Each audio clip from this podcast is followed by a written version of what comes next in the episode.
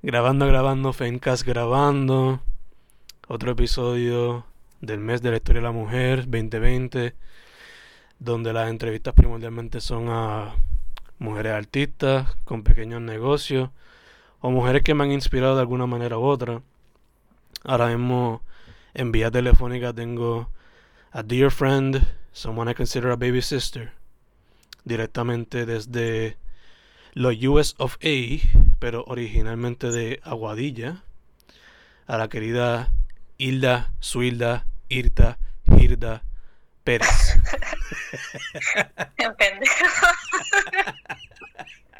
saludos, saludos.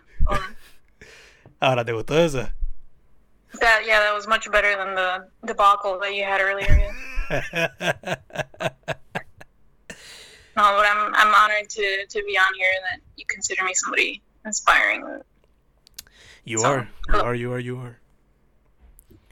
De hecho, este, cuando va a llegar, va a haber una pregunta que quizá es la que más me inspira de ti.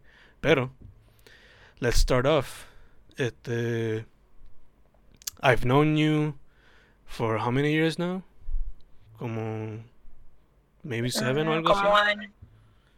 Must have been maybe 2012, maybe. Algo así, right? Por ahí. Yeah. So nos, nos conocimos en el colegio where you studied French.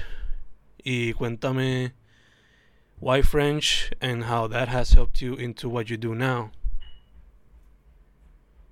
Este, primero entré al colegio estudiando química y después del primer año dije, no, no me interesa. Eh, estar en el laboratorio fastidiando ahí no, no me interesó. Así que it's pretty, I think it's pretty funny the way I ended up studying French. Es que literalmente cogí la lista de, de los cursos que, pues, que el colegio ofrecía y and I looked and I narrowed it down to three different um, three different bachilleratos y escogí el de lengua y literatura francesa porque dije that's like the most different thing I've seen on here, the most appealing or most interesting and the weirdest honestly. And I thought like nobody studies this so maybe I could get an advantage with it and I could learn another language on the way. So así fue que escogí ese bachillerato and me gradué en el 2015 funnily enough, I was the only one of my degree in that graduation. So I don't know. That, that says a few things, but anyways. Este, y nada, yo, I'm a U.S. Customs and Border Protection Officer. I'm currently located in Derby Line, Vermont, which borders the the Canadian, the Canada, the Canadian border, specifically the Quebec province. Y one of the languages that are the main languages that are spoken there is French. So I have to deal with a lot of French speaking travelers, Canadians, the Quebecois, or there's a lot of uh, Canadian immigrants from, uh, for example, for, from Tunisia, Morocco, Algeria, or actual French. And it really helps with, you know, speaking with the travelers and helping processing them. And it kind of gives me an edge at least where I'm located. So it's it's been really helpful, believe it or not, having studied, uh, you know, that degree. Gotcha, gotcha. So, uh, your job is a very demanding job, and it's also a very historically male-dominated job. So, tell me about your determination, discipline towards attaining said job and how you've created your own path in such position? Um, well, the I guess I'll start with the whole application process. Back then, um, it was kind of difficult, I'd say, and it would take a long time. It, it took me about two years to finally get hired um, so it starts off with uh, the testing, the written test, and an interview and a video-based uh, uh, test where you have to watch certain scenarios and you have to respond, and hopefully you respond correctly. Um, and then physical tests, medical tests, the polygraph, which is like, which is I I think uh, the hardest part of the whole application process, where you have to subject yourself to all kinds of questions, and it's it's really nerve wracking, and that's where the large like majority of people fail out in the application process. So starting from from there, it's it's pretty rigorous. Um, after you get hired, you you spend uh, at least when I started a month where you're going to work at, just getting all the paperwork and some online courses done before you get sent to like a what, 18 week uh, training academy in Georgia. And that's also that was difficult for me because I lived in Puerto Rico my entire life, and then now I'm just completely uprooting myself and you know going to the United States, um, to the continental U.S. and just being on my own for the first time. So that was pretty difficult, and you know, plus the training and plus being like you. I know one of the topics that you want to talk about is uh about being in a job where it's mainly known to men. Yeah. Like being occupied by men. So, uh, my training class, we were 41, and out of the 41, eight of us were women. And the majority of the instructors were men. Uh, so, you know, that has its own challenges. You know, you have to prove yourself that that you can be, you know, equal or better than than your other tra- the other trainees in the class, and you know, you have to prove yourself. Um, thankfully, where I'm currently located in, in, my port, yes, mainly they're mainly men, but I I've had really rare incidents where I've had to deal with any kind of sexism. But I have really good coworkers, and I'm really grateful for you know the kind of people that that work along alongside me every day.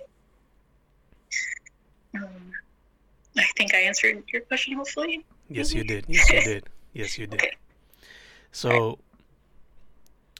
another thing that really inspires me about you is your determination and discipline when trying to achieve a goal.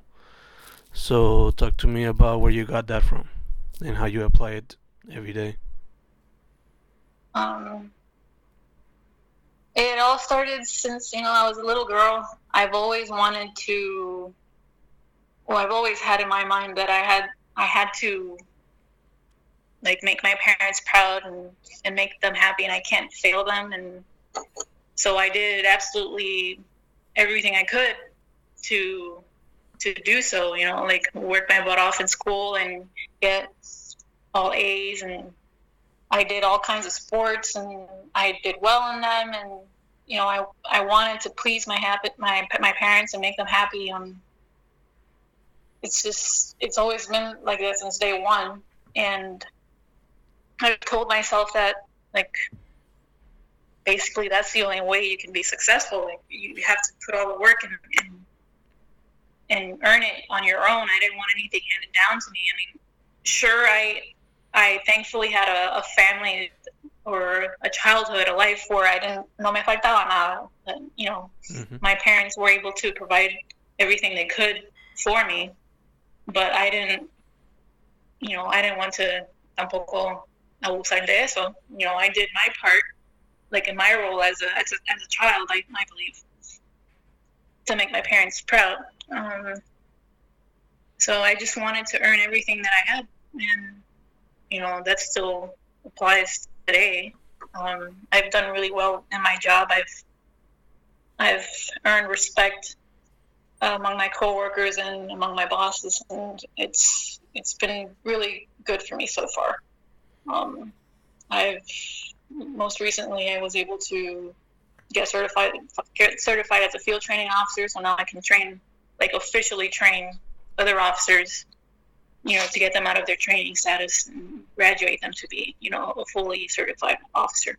Nice. Um, and then before that, I was a for four months. I was a temporary supervisor, so that was uh, a nice of a challenge uh, to be just going from being just a regular officer to supervising, you know, the officers that were currently working on my shift. And, you know, that had its pros and cons. But, I mean, it was a really uh, enriching experience. So, so that's some of the things that I've done and through hard work. Of course, of course. Este, otra cosa that I admire about you a lot uh, is your adulting. okay. super adulting. Like. Pero como, what makes you think I'm super adulting? Bueno, I'll want to see. A lot of people our age, they don't have a house or a car to their name. And that to me is like super adulting. okay. Sin embargo, through hard work, you have managed to do that.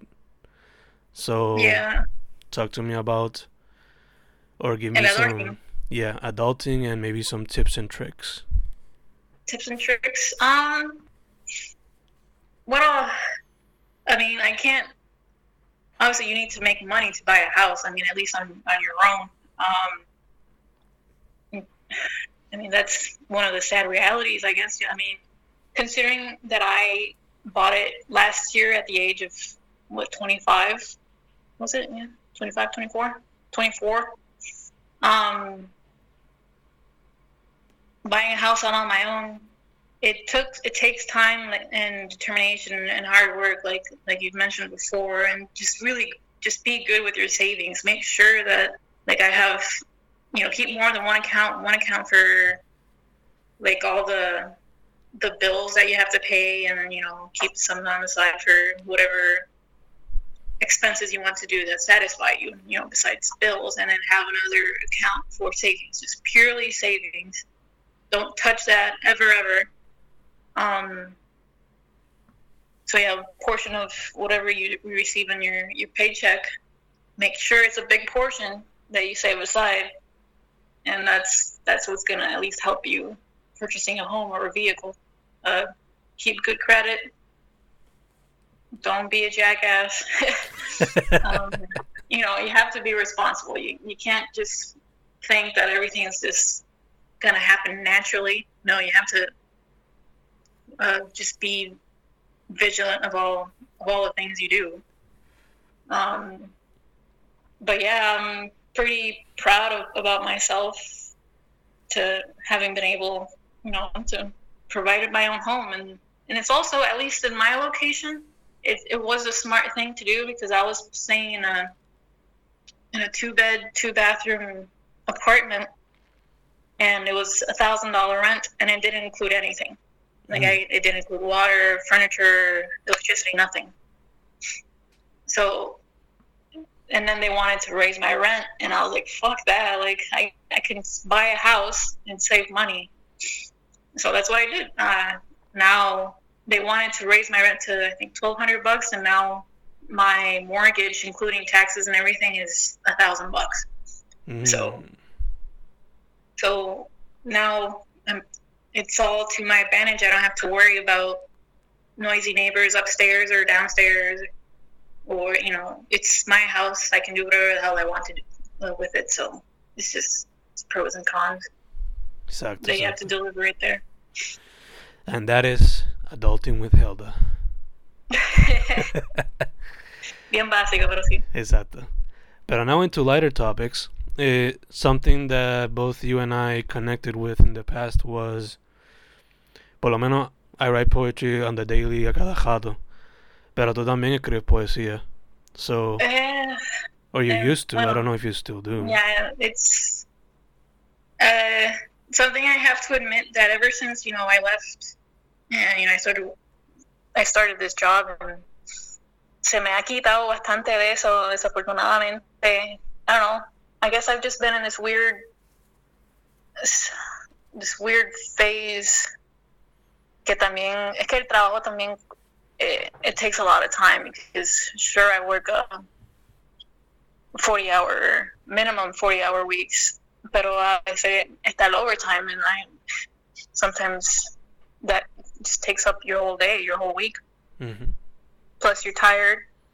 and como que uno no está motivado para, para hacer cosas así. But I've, I've told myself recently I want to start reading more and, you know, try to get back to the, to the, the mentality that I had back home or back when I was in college estudiando literatura.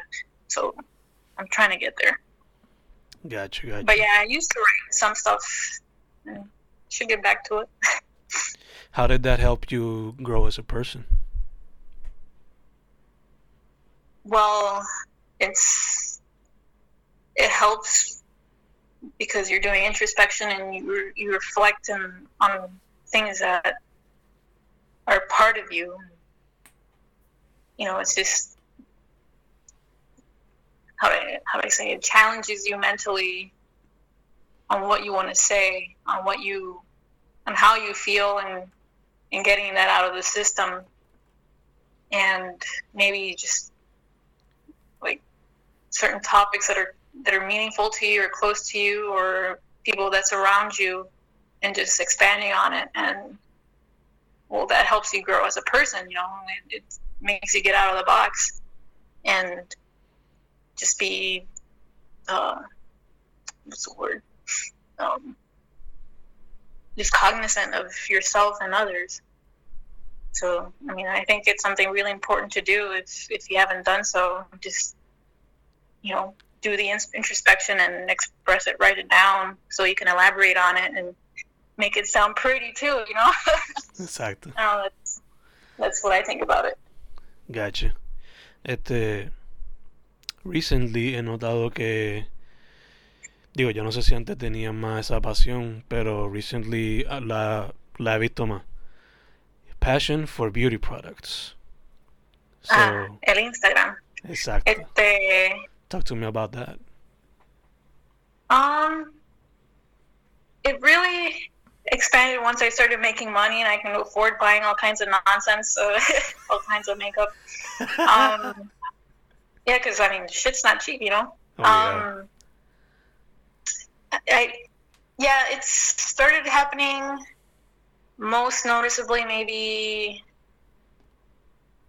two three years ago. I just you know me sentaba a ver YouTube y todos los videos de some worthwhile you know beauty influencers or YouTubers que también está una cultura bien tóxica. So I'm I'm super picky. I'm super selective of the people of the videos that I watch you know, I want people that are straightforward and honest y no están, like, it's not about the money, it's because if they like what they do. Um, porque, por ejemplo, está el, el Patrick Starrr, que ese está cundido de dinero, pero no, no me gusta como, perso como persona, so I don't, I don't really watch this shit. Um, but in my case, I, I just, I enjoy playing with it. I like seeing how, like, the effects, like the colors and whatever combinations I can make, and it's oddly satisfying to me.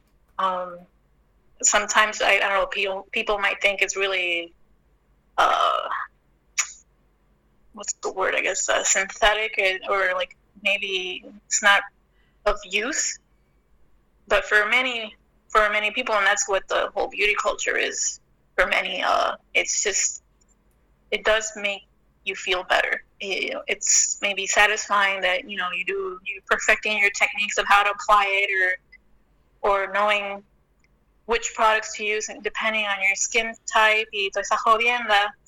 Like in the end, you have this nice look, which complements whatever you're wearing, and it complements however you're feeling. You know, it depends on how you feel, and if some for some people, if you're having a really shitty day, te pone un look sencillo, un look bien exagerado, it might, you know, it, it might be a, a good uh, lift up in your life or in your day. And that happens to me. Um, I don't know. I haven't really talked about it much. It's just something I just have fun posting on on uh, on Instagram. I don't try to do like the whole like I'm not trying to be a a beauty creator or influencer. It's just I just post shit because I like I like the products y si hay gente que lo ve, pues cool. Este, and that way they, they have the knowledge of what I feel of how I how I interact with the products and see if that's any of, of any use to them. But it's just a little hobby that I have. Gotcha, gotcha. Además de ese hobby, mencionamos que te gustaría volver quizá a poesía y lectura. Is there uh-huh. any other hobbies that you want to practice or practice again? Practice again? Uh, yeah, I'd like to to get back into the poetry and actually write. Um, no, cuando lo hacía solamente era básicamente la poesía y estar leyendo, pero no nunca escribía algo más que eso. Eh, but I, I'd like to be able to maybe do short stories. Um, and I know I know I'm capable of, of it. Um, that I'm writing stuff, but it's just I need to. I just need to get back to myself and and like actually sit down and think about it, get an outline, get a get, decide what kind of topics I want to write about, and at least with the the life experience that I've been having up here, there's there is a lot of topics, um, like que se pueda hablar sobre sobre el área donde estoy viviendo, que it's basically all white people. There's not much uh, diversity up here, mm. and that's a, a, personal struggle that I have. Pero, you know, posiblemente difundir ese tema. Um, that's something I could I've thought about recently. Nice, nice, nice. De hecho, ya que mencionas eso, ¿cómo te ha ido el proceso de adaptación a esa área? Pues, uh, at first it was a huge, huge culture shock because I lived in Puerto Rico my entire life. Um, it's like going from night and day y también la manera que como uno me mira aquí por lo menos en el, en el pueblo donde yo vivo que it's a really small town it's rural um, no hay muchas cosas por ejemplo solamente hay un McDonald's Wendy's el Walmart eh, un cine de tres salas chiquitito and like local restaurants and and stores and it's a, a really small population y rara la vez que yo veo otro hispano por aquí. So, la gente me veía entrar al CVS o al Walmart y me ven con el pelo suelto, el, la mediana que yo tengo el pelo bien rizo y se me quedan mirando like if I were like from outer space or something. Y eso me encojonaba. eh, esa reacción que recibía de la gente, pero ahora como I've been living up here almost four years, pues, you know, people know me, so tampoco es que me miran tanto.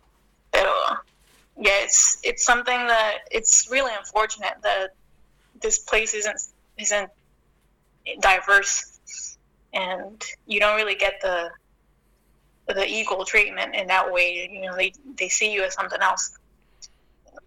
Pero, it's it's been hard, but I just you know I just get I deal with it, and I don't plan on living here for the rest of my life. I'm just doing my time because in, in my my line of work, it's also difficult to to get a transfer, uh, and, and especially back to Puerto Rico, it's really hard. So I just have to get my my time and my seniority, and you know hope for the best, really. So that's that's one of the struggles that I've been dealing with. Gotcha, gotcha. Este, and now on to a topic that very important for the interview, ya que estamos okay. en el mes de la historia de la mujer. Uh-huh. Talk to me about some women that have inspired you in some way. It could be friends, family, artists, professors, colleagues, what have you. Um, pues obligado la, la madre mía y and my my grandmother's este I'll start con my la my grandmother from my mom's side. Ella well she was born in 1939 she's, she's 80 81 now. Oh she's gonna be 81 in May. And you know she had she ella y mi, y mi madre y mi padre, like, son, son varias las personas, pero ella es una personas que impartió mucho lo del work ethic and, you know, working hard because when she was raising my mom and, and her brothers, you she, she did it on her own. And she had, she had no, uh, well, extremely limited education. She doesn't know how to read, but she was able to, you know, raise my my my mom and her family on her own. Uh, también cuando ella era chiquita, her mom drowned in a river, so she got adopted. It, it's, it's pretty it's a pretty tragic uh, life that she's had. You know, at least in her childhood or her young her young life. So, you know, that shows to me that you, you really have to work hard if, if you wanna if you wanna like go forward, you know, not get stuck in a rut. Mm-hmm. And don't let these challenges that keep you back. Um, también mi mamá, um, you know, coming from that kind of childhood, she, you know, with a really poor childhood, you know, economically, and she had to help my my grandmother, you know, with the the brothers, ayudando a cocinar y todo eso. Y she she left Puerto Rico. I don't remember. Uh, how old she was, but she was really young. It was before before she was 25, and so in her 20s, she went to Pennsylvania. She worked at a factory there, and también lidiando con el hecho que ella no habla inglés. Hmm. So just Spanish, Spanish speaking allá, and she she made the money that she could. But you know, ultimately she returned to Puerto Rico, had my brother, in her first marriage, and now, uh, I mean, he left her. I mean, you know, raising a a child on her own until she finally found, met my father and then had me. um, I know those are to me very inspiring because they've had all these challenges and all these setbacks and you know their own personal tra- tragedies in their life and they didn't succumb to them they overcame them and i i want to be able to have that strength and discipline to overcome whatever challenges come my way. Gotcha, and gotcha. it's that applies to several people in my life, you know, including my father. But like those, those are some some of the women that inspired me and shaped me to be the person I am today. So. Gotcha, gotcha. Este, those are all my questions uh, right now. No sé si quiere hablar de otro tema, or if you're cool with that. No, adelante, sure. Uh, cuéntame, cuéntame de usted. Yo sé que tú andas creando 20 mil cosas, siempre estás en ese proceso creativo y, y productivo. Um, what's the latest thing that you've been proud about? Um, latest thing I've been proud about. probably just seguir escribiendo without going insane con la academia. Because estoy más a ver mi lucha interna con la academia y trying to be a writer. Como que mantener ese balance siempre ha sido un problema para mí. so yeah, not going insane. That would be the. Not going insane. Yeah. Pero seguir escribiendo. Yeah, that's one of the things that I admire from you, que tú escribes con cojones. Y, and incessantly. And, like, I wish I was able to do that when, you know, when I was in that, in that part of my life. Um, poder hacer eso. Yo era, pues, cuando me inspiraba, cuando tenía algo ahí que tenía que sacar del sistema. Pero like the way you do it, I mean, that's that's just something that inspires me personally. So. Thank you, thank you. Este. You're welcome. Algo más que te podría preguntar, which is really cool about you that I really admire. Traveling. You have done quite a lot of traveling. So, talk to me about that and how it has helped you as a person. Well, I haven't traveled that much. Uh, I mean, I just I try to go home as much as possible. Que está difícil at least in my location, I have to drive two hours to to the nearest airport. Jesus Christ. Um, and then it's it's never a, a, direct flight back home. So it's a pain in the ass to go back home, and it's it, it really sucks. But um, thankfully, I was able to to go to France when I was in college, to go to Paris, que hice un curso allá por un mes. Y I mean, eso that was really eye opening, and really, really good experience. Um, con el trabajo, it it opens a lot of doors, and it, causes me to travel for whatever trainings or temporary details that I have to do. Lo más reciente fue el training que tuve de, to be a field training officer. You know, I had to go back to Georgia for about two weeks. Um, other travel, other trainings. Um, it's not like going to a new place, pero cuando pasó lo de María, um, tuve la oportunidad de ayudar, to be there for, for aid, you know. Mm. Y tuve, tuve allá un mes antes que tenía que volver pues, para, para acá a Vermont. And that was also really, was a, a bittersweet experience because yeah, I don't live in Puerto Rico anymore, but going back and seeing the, the state everything was, it was really a hard experience, but I was I'm glad that I was able to help, you know, provide uh, you know water and food and and just help out the community is you know that was a good thing that I really appreciate that I was able to do through my job. Um, um, yeah, going just going to different parts of the United States. It's again, it's just make sure you plan for it. You make the you, make the time, and you know you save up for for your travel. I mean, if if you want to go places, you, you don't keep yourself from from not going. Just make it something part of your life, or not an option, and it, it just really opens you to to different experiences and, and seeing other cultures and even if it's not a vastly different culture, it's just it's good to get out of your comfort zone. So I highly encourage it. Obligado, obligado.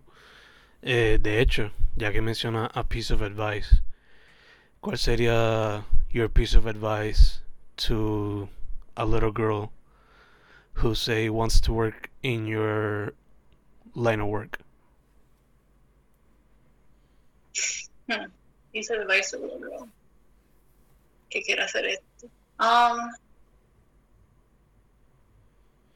just be be headstrong, be determined.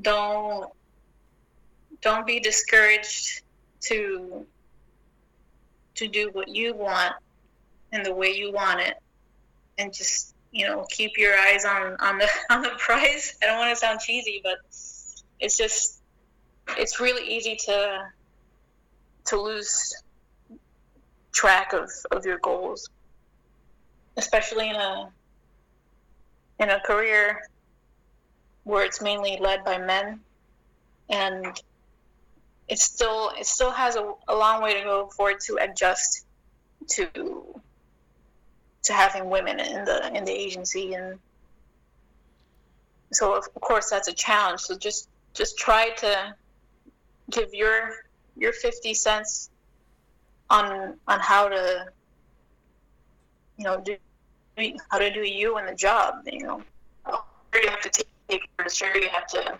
there's a a chain of command and you know you can't mess with that but there's always a way where you can get the job done in, in your own terms and don't get try not to let other people in your way saying that you can't do things, you can't do this. Uh, oh, I'm older than you. I have more experience. Um, I've been 15 years in the job. You know, stuff like that. Don't don't let that get in your way. I mean, if you put in the hard work, you will get recognized and, and you'll do well. Um, that's that's what I got. and that's a perfect way to end it, Mamax. Hardworking. She's hardworking She's determined. She's disciplined. She's funny. She speaks French. She's gonna get back to write poetry and reading. She's Puerto Rican. She has beautiful hair, a beautiful personality. My baby sister, Hilda, Suilda, Irta, Hilda. Thank you once again, Mamax. It was. It really was a pleasure. I'm glad that you know. I'm happy that I was, you know, one of the people that that you selected. You know, I'm honored to think, you know, that that I, I inspire you and I have a place like that in, in, in your life. And yeah, I had fun. I have fun too. And yes, you do inspire, ma. You do inspire. Again, thank you, Beba. Thank you.